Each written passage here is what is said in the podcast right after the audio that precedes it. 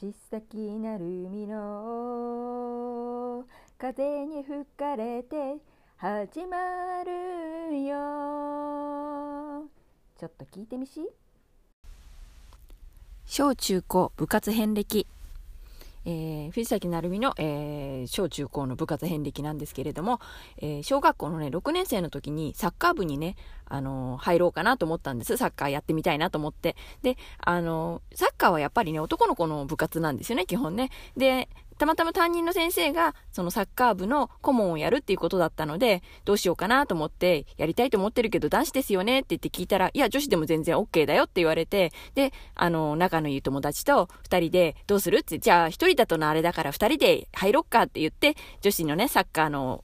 サッカー部っていう形で、サッカー部っていうか、うん、そう、女子のサッカー部じゃないね。サッカー部に、えっ、ー、と、女子だけれども、あの、入部したいですっていうことで希望届を出したんですけれども、なんと、蓋を開けてみたら、友達が出してなかったんです。で、あの、私だけ、あの、女子一人サッカー部ってなってたんで、先生に抗議して、すいませんって、あの、やっぱり、あの、変えたいんですけどって言ったら、いや、一度出したものはもう変えられないっつって、突っぱねられて、結局女子一人だけでサッカー部を1年間やりました。えー、全然うまくはなくて、あの、オウンゴールをしてしまったりとか、あのね、あの、ゴールの、ゴールキーパーの練習とかすると、あの、自分でちゃんと受け取れなくって、あの、ブルマーのね、あの、太もものところにパーンって丸い、あの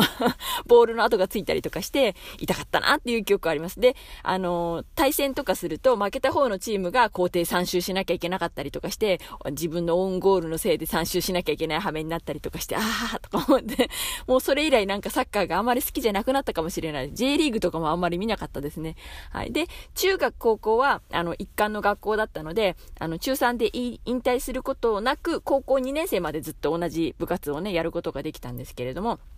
で、一つ目が、えー、音楽部。音楽部っていうのは合唱する方なんですけれども、それがまあ週2日あって、で、もう一つ部活、えー、科学部、乃木編の方の科学部なんですけれども、それもまあ週1日あって、で、科学はね、別にそんな理科が得意なわけでも好きなわけでもなかったんですけど、まあ仲のいいお友達には、あの、まあね、そこでやるからって言って、誰もいないんだよっていう話をして、そうか、じゃあ、じゃあ入るよっていう形で一緒にやっぱり入ったんですね。で、まあ、そうですね、5年間いたんで、まあ、副部長をすることもありました。はい。で、えー、音楽部の方は、まあ、合唱をね、やってるんですけど、まあ、ピアノを小学校の時から習っていたので、まあ、あの、ちょっとピアノがね、伴奏とか弾けたらいいかなと思ったんですけど、蓋を開けてみたら、まあ、ピアノの上手い人がいっぱい、あ、全然私出る番なしみたいな感じだったんですけど、はい。で、あの、まあ、一応声でパート分けして、ソプラノをやって、ってました。で、途中からメゾになったかな？メゾピアノって言って、一つ下の方のね、あの、あんまり高い方じゃない方に移動したりもしましたけれども、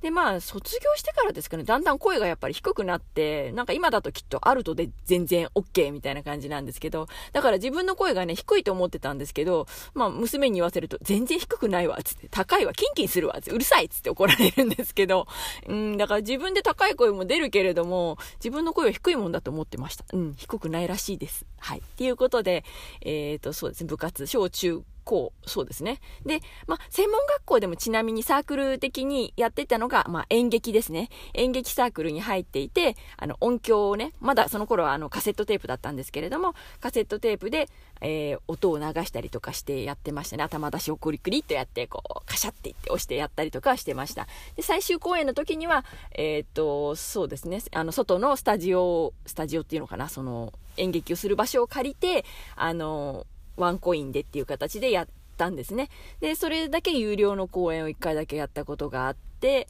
その時は、あの、一応役があって出ました。それは真夜中のパーティーっていうね、あの、脚本だったんですけれども、まあ、それをちょっと、あの、友達がアレンジをしてやりました。その中では、えー、音痴な役をやりまして、あの、音痴にハッピーバースデーを歌わなきゃいけないっていうので非常に苦戦して、あの、自分なりに節を作って、あの、音痴っぽく歌ったらもう友達に大受けして、なんか、そこに行くとみんながセリフが止まるみたいな感じで、なぜ、なぜそんなに、あの、音痴にって言うから音痴に歌ってるのになんで笑われるのかよくわからなかったんですけれども、はい、そんな感じで以上です。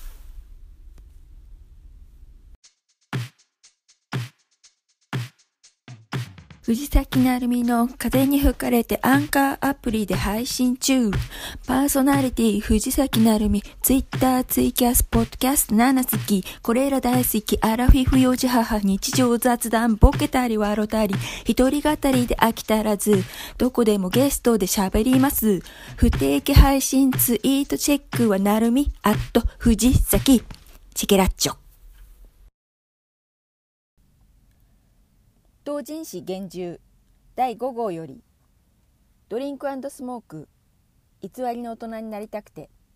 藤崎成美。お酒とタバコは二十歳を過ぎてからなんていうことをしっかり守っている人が一体何人いるのだろう。法律で禁止すればしないだろうというのは甘い。するなと言われればそれだけ興味が湧く。規制されればそれをかいくぐってでも試してみたくなる。そんなもん。飲酒。これはもう18歳からと言っても過言じゃないと思う。新刊コンパかっこ新入生歓迎コンパや合コンかっこ合同コンパ追いコンかっこ卒業生追い出しコンパ。さらには合宿などなど大学生のアフターファイブだけでもすごい。タバコは家族が吸うか否かで随分変わってくるように思う。友達もそう。タバコを覚えるのは高校生ぐらいからで高校卒業して大学生予備校生サラリーマンというようにきっかけはどこにでも転がっている。お酒はともかくタバコは多かれ少なかれ大人になりたいという背伸びの気持ちがあるんじゃないかと思う。友達が吸ってれば自分も吸わないと一人子供のような錯覚に陥りやすい。本当にタバコが嫌いで絶対に吸わないとか近くで吸われるのもつらいという人は別だけど。人が吸ってるとかっこよく見えるもんだから自分でも同じように試してみたくなる。というわけで実は私も吸ってみたことが何回かある。最初は某声優さんが吸っているパーラメントという洋木。テレビの宣伝通りアメリカンライトブルーの箱が綺麗でそれに惹かれて買った。親にバレるとうるさいし、かといってファーストフードや何かで吸うと言っても初めてだからむせるのは目に見えてるし、だから荒川の土手に行ったというわけ。100円ライターを取り出しおもむろにタバコに火を灯すはずだった。でも土手は結構風が強い上に私はライターの火をつけるのが下手だった。そして最大の欠点はタバコの火のつけ方を知らなかったということ。そうです。タバコっていうのは吸わないと火がつかないものだったんです。そんなこと誰も教えてくれなかったもんね。まあ私も聞かなかったけど。その後何人か愛煙家の指導を経てタバコを肺まで入れるということもできるようになりましたが未だにできないのが輪っかとか鼻から煙を出すこと。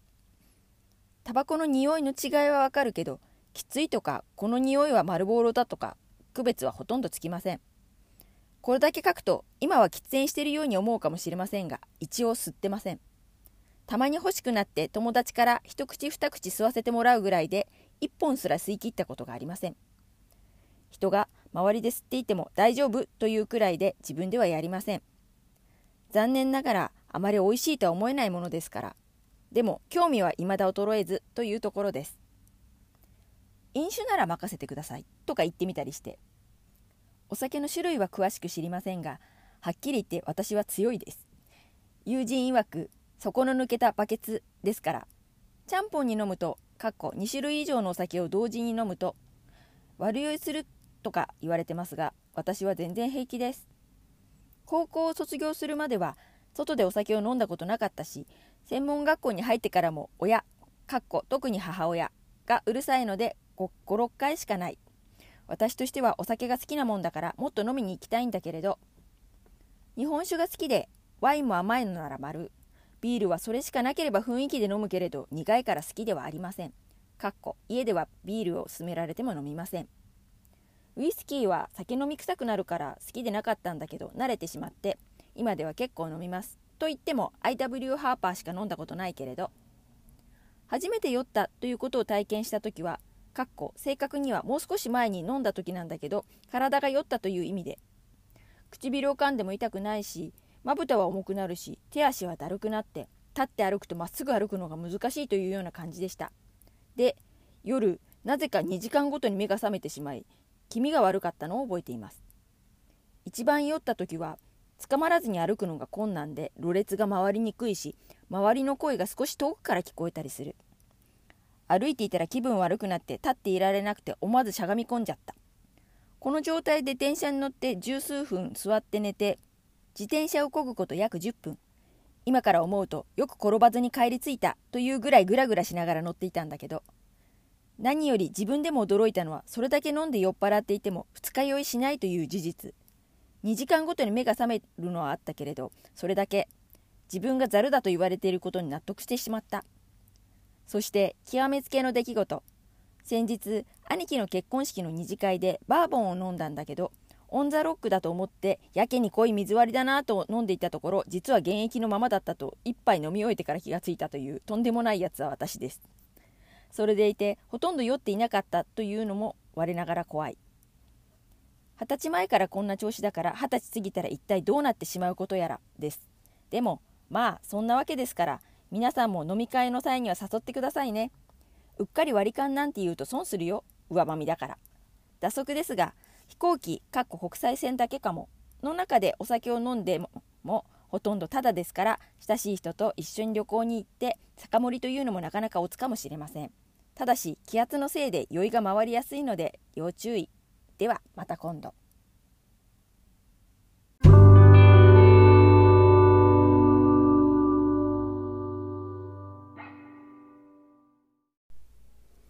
はい、お久しぶりです。藤崎成美です。えここまで第24回をね、あの久しぶりに聞いていただいたわけですけれども、いかがだったでしょうか？前回3月ね、12日だったので、え今回7月21日となっているので、え実に4ヶ月以上、はい、だんだん間が空いていく、どうする？みたいな感じになってるんですけれども、はい、相変わらず元気にやっております。藤崎成美元気です。はい。えー、で、その間にコロナが随分、あのー、ね、あのー、なんだろう、蔓延したり、収束しかけたり、やっぱり収束しなかったりみたいな感じになっていてね、あの、学校もね、お休みだったりとかね、長いことお休みでね、給食を食べないでずっと家にいてゲームやってるね、子がね、いて、うん、嫌だなと思ったりもしてたんですけれどもね、なんとかね、学校は始まり、あの、会社も始まりっていう感じなんですけれどもね、その、この、えー、そうですね、第23回から24回の間にですね、えー、うちは、まあ、長男は変わらないですね。相変わらず東京で、あの、一人暮らしして仕事はしてたんですけれども、えー、次男の方が、え4月から、え在宅社会人となり、在宅ですよ。在宅社会人。ね、新社会人が研修を家でするってどんな？みたいな、あの、パソコンの前に一応座ってますけど、上だけなんか、あの、ワイシャツ着てみたりとかたまにしてますけど、え、何それ？みたいな感じのね、あの、在宅ワワークをし、ワーク本当にワークしてるみたいな感じのね、ことだったんですけれども、まあまあまあ、だいぶ落ち着いてきてから、あの、1回か2回ぐらい会社に行きましたかね。何人か半分とか3分の1ぐらいずつ呼ばれて行って何か研修的なものをやったとかいう話なんですけどね。で、あの、配属の方が、やっと決まりまして、まあ、本、あのー、一応ね、本社っていうかが、あのー、神奈川県の方にありまして、まあ、千葉から神奈川通うって言ったって始発で間に合わないじゃんっていうね、何を基準に決め、そこ決めたんだいっていう感じのね、まあ、なかなか決まらなかったので、まあ、遠いところまで足を伸ばしたっていうところではあるんでしょうけれども、まあ、あのー、ね、学校の紹介の場所でね、一応就職が決まって、そちらで、まあ、内定取り消しにならなかったんだから、よしとしようよって感じだったんですけれどもね。はい。で、そちらの方に行って、最初の予定では、そのね、神奈川県の方に、あの、一人暮らしをして、あの、仕事をする予定だったんですけれども、どうもなんか配属が近くなりまして、あの山梨県に配属になったということで、まあ、関東甲信越なのでとりあえずまあまあ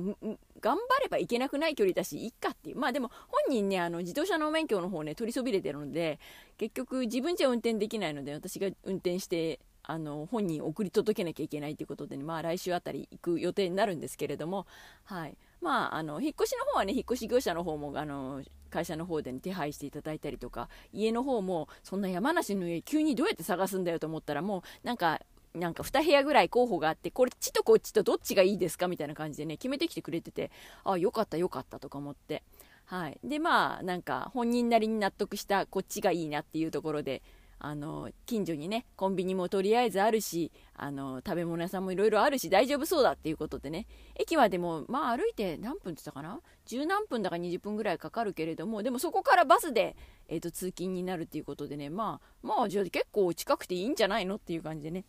ちょっと私もでも行くの楽しみにしてるんですけど、山梨かとか思って。はい。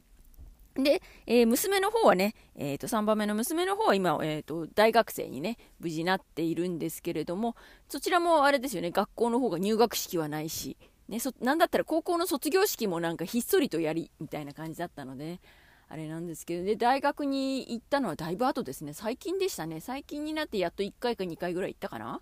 もう本当にオンライン大学生なのでえ、大学生になったの？なんか、ただただなんか昼まで寝てられる感じじゃない？大丈夫？みたいな。もうね、そんな、そんなんばっかりですよ。でも、あの、ね、下の子の三男も、えー、5年生から6年生にコロナの中ね、学校にほとんど行かないうちに6年生になってるじゃんみたいなね。で、運動会もね、普段だとね、5月、6月の頭にあるんですけれども、まあそんなでね、学校ほとんど始まっていなかったので、まあ運動会も秋、冬近くにね、もう延期になっていて、寒い時期の運動会か、みたいな感じなんですけど、はい。で、その、あの、コロナでね、お休みの間に家にいるうちに、なんか声がお前変だよ、みたいな。声変わりしやがったこいつって感じでね、とうとう、あの、可愛い声からちょっと、ちょっと変わった声に、まだ、あの、安定してないんでね、なんかね、ちょっと変な鼻に響くような、ちょっと変わった独特の声をして、なんか、なんか可愛くないねっていう話をしてるんですけれども、はい。あのね、身長はまだ、えー、かろうじて私の方が高いかなぐらいなんですけれどもね、まあ体重はあっという間に腰の、えー、運動しろお前みたいな、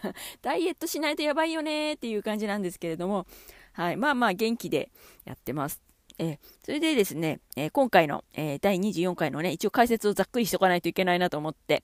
で、えっ、とね、最初にやった小中高部活遍歴っていうね、あの収録音源の方なんですけど、こちら2019年のね、1月にちょっと、ちょっと事情ありまして、一回このお題を、お題で自分で喋ってみるっていうのを録音してたんですね。で、こちらの方ちょっと、あの、予定が、まあ、未定な感じで、どこにも配信されていなかったじゃないかということに気づいて、あ、これ流せるわと思って、自分で久々に聞いたら、ああ、なんかちゃんと喋ってるわとか思って、あなんか自分、自分なのにね、なんか他人のように聞いて、面白 面白とか思って聞いて、はい。もね、何度もね、蓋を開けたらとか言っててね、なんかこの時きっとブームだったのかな、この言葉みたいな。蓋を開けたらってね、多分ね、2、3回言ってる気がするんですよね。変なのとか思いながら 聞いてました。はい。あと、えっ、ー、と、そうですね、朗読の方ですね。あの、自分のエッセイをね、あの若かりし頃に書いた、えー、同人誌の方にね載せていたエッセイの方をね読ませていただいたんですけどこの本もだからずっとねその前回終わってからずっと持って歩いてて読まなきゃな読まなきゃな読まなきゃなって言って4ヶ月経ってるっていうね とんでもないことになってたんですけれどもはいでようやくね読みましてこれがえっ、ー、と1990年のね多分9月より前にえー、書かれたものだと思うんですね。なぜならば、えー、20歳になったらどうなるんだろうみたいなことを言ってるので、あの、ね、1990年の9月に私20歳になってるので、それより前に書いてるはずです。はい。えー、なんかそんな感じなんですけど、だから10代、ラスト10代な感じのね、話で書いてるんで、ちょっと声もね、あの、読む声もちょっと今回はトーンを高めに、あの、若、若っぽく、バカっぽくですかね。はい。読んでおります。はい。ご了、ご了承くださいっていう感じなんですけれども。はい。まあ、あの、朗読というかね、声劇とかね、そういうのも今、他のアプリの方でね、楽しんでやったりとかしてるんで、なんとなく、こう、コミカルに読んでみようかなとかみたいな感じになっちゃったんですけれどもね。あの、ナナっていうね、歌、歌とか声劇とか朗読とかね、やれるアプリがあって、そちらの方でね、あの、よく遊んで、あの、配信とか配信っていうのかな？あの、録音したものをね、あの出したりとかしてるんですけれども、はい。で、まあ、ツイッターとかの方にね、いつも、あの、大体そういうものをやると、ハッシュタグ、なるみさんの声が聞けるぞっていう形でね、出してるんですけれどもね。はい。で、まあ、あと、ポケカラですかね。ポケカラっていうカラオケのアプリでね、歌を歌ったりとか、あと、あと最近はね、もう一個増えたんですよ。ボイコネっていうのがあって、こちらが、えっ、と、声劇、あの、に特化したアプリな感じなんですかね。で、あの、短いセリフとかね、こう、なんだろう、えー、台本を書く方が、脚本、脚本？台本？セリフ書く人がいて、その人たちが挙げたものを、まあ、選んで読んで、それを聞く人がいてみたいな感じなんですけれどもね。で、あのー、面白いのが、1人でやるだけじゃなくて、えっ、ー、と、5人までコラボみたいにしてできるんです。で、あの、いきなり5人で急に、あの、始めるわけにいかないので、あの、選んでから、その台本を選んでから、その5人で集まって、中で、その、えー、と開始する前に裏方でこう話すバックヤードで話すみたいな形の打ち合わせができるんですね。でまあそこであのリアルにチャットチャットじゃないですね。リアルに通話をして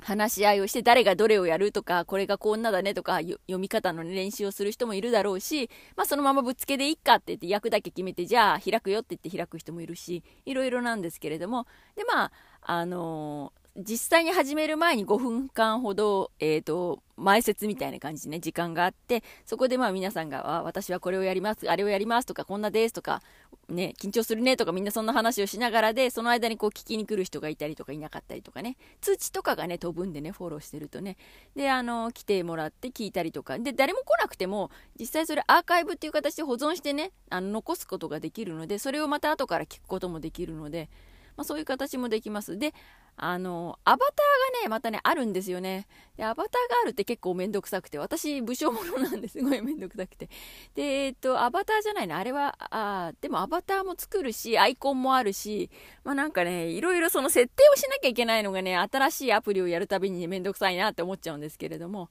はい。そんな感じでやってます。あとあれか。うん、あと聞くだけとか、あとゲームやるだけとかでね、あの、なんだっけな、リアリティとかね、あとトピアとかもあのカラオケのアプリとかがあってそちらもまあ聞いたりとかすることがたまにあるかな。あとショールームっていうのもまあなんかそういうなんだろう喋る人もいれば、えー、カラオケをする人もいればなんかいろいろなんですけれどもそちらはねもう本当に今ほとんど行ってなくてたまにあのそうですね。7の大本師さんがあの配信したりするとあ行ってみようかなって言って行ける時に行ったりするんですけれどもそのぐらいでね全然行かないんですけれどもまああちこちであの進出鬼没してやっております。で実際ポッドキャストですね。これ私自分でこのポッドキャストを出しているくせにポッドキャストを実はえー、ほとんど聞いていないっていうこの恐ろしい現状。